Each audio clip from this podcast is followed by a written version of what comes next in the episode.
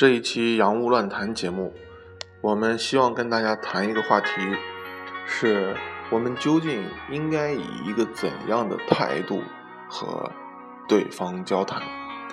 为什么会有这样的一个话题呢？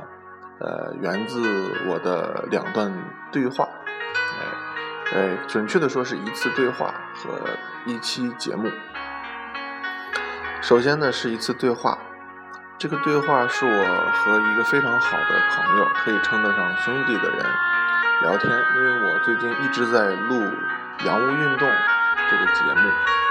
那么这位朋友呢，呃，出于好意，是发自内心的给我提出一些真诚而宝贵的建议。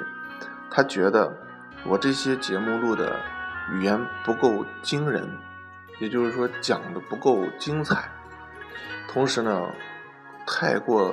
个人化太过自我，他就给我类比了很多的东西，例如高晓松老师的节目，呃，例如这个我们在网上听到的这个，呃，这个寒门再不出贵子这种节目。他说他听完很受启发，但是听完我的节目，并不是很受震动。所以我当时听完之后，觉得蛮对，觉得很有道理。我可能应该去留意一下。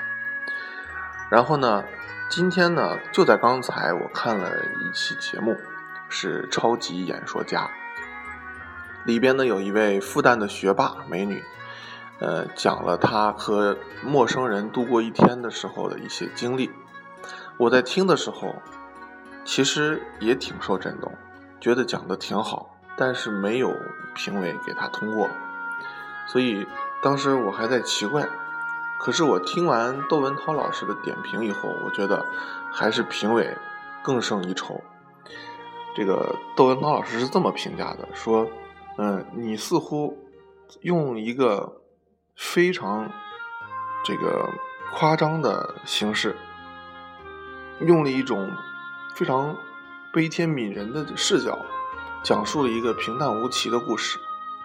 哎，我觉得很很受启发，就是这个故事，你说感不感人？是感人的，但是有多么感人，似乎好像也没有，只是他的一些视角，他的观点得到了认同。哎，我是认同的，所以他一回想他刚才讲座的那个语气，似乎有一些故意夸大、刻意夸大的成分。哎，所以这个时候我我感觉，哎，评委还真的是非常的有功底。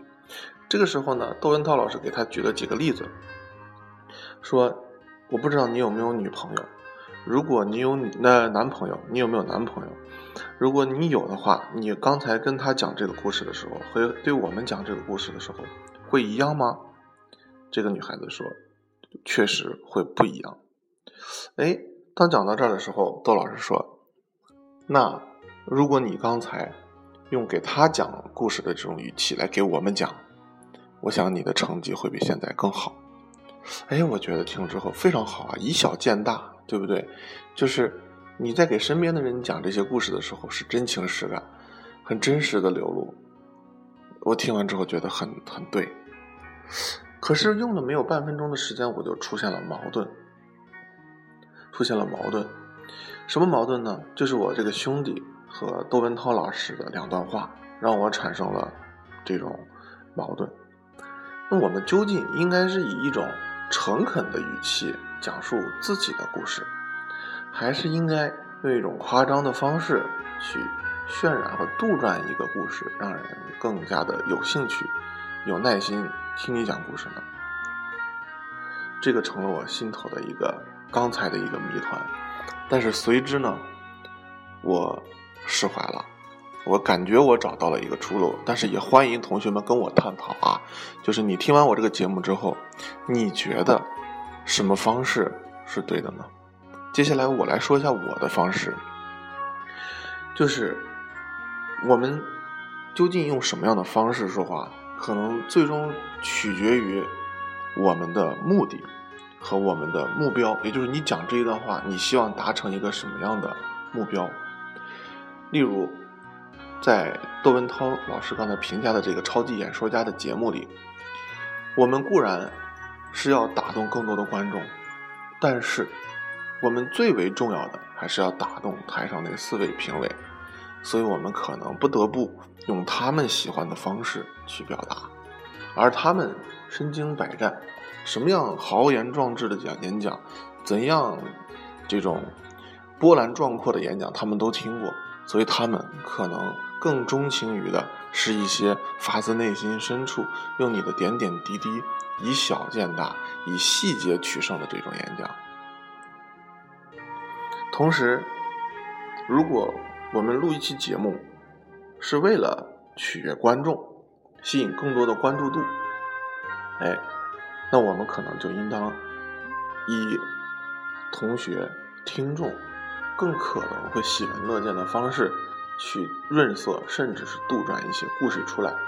只要内容是吸引人的，方式是正确的，哎，就能够收到不错的收效。当然，这样说完之后呢，我又会觉得非常的功利。这件事情于我个人来说，似乎呢找不到了美感，哎，似乎找不到了美感。所以说，这时候新的矛盾又出现了。那我到底应该是以别人的美感作为出发点，还是以我个人的美感作为出发点呢？我想，能找到这样的一个恰到好处的临界点，可能是最好的。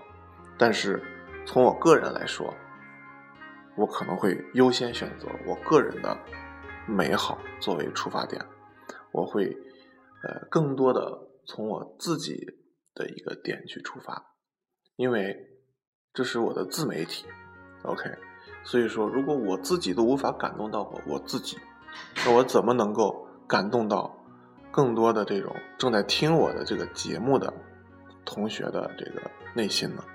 所以。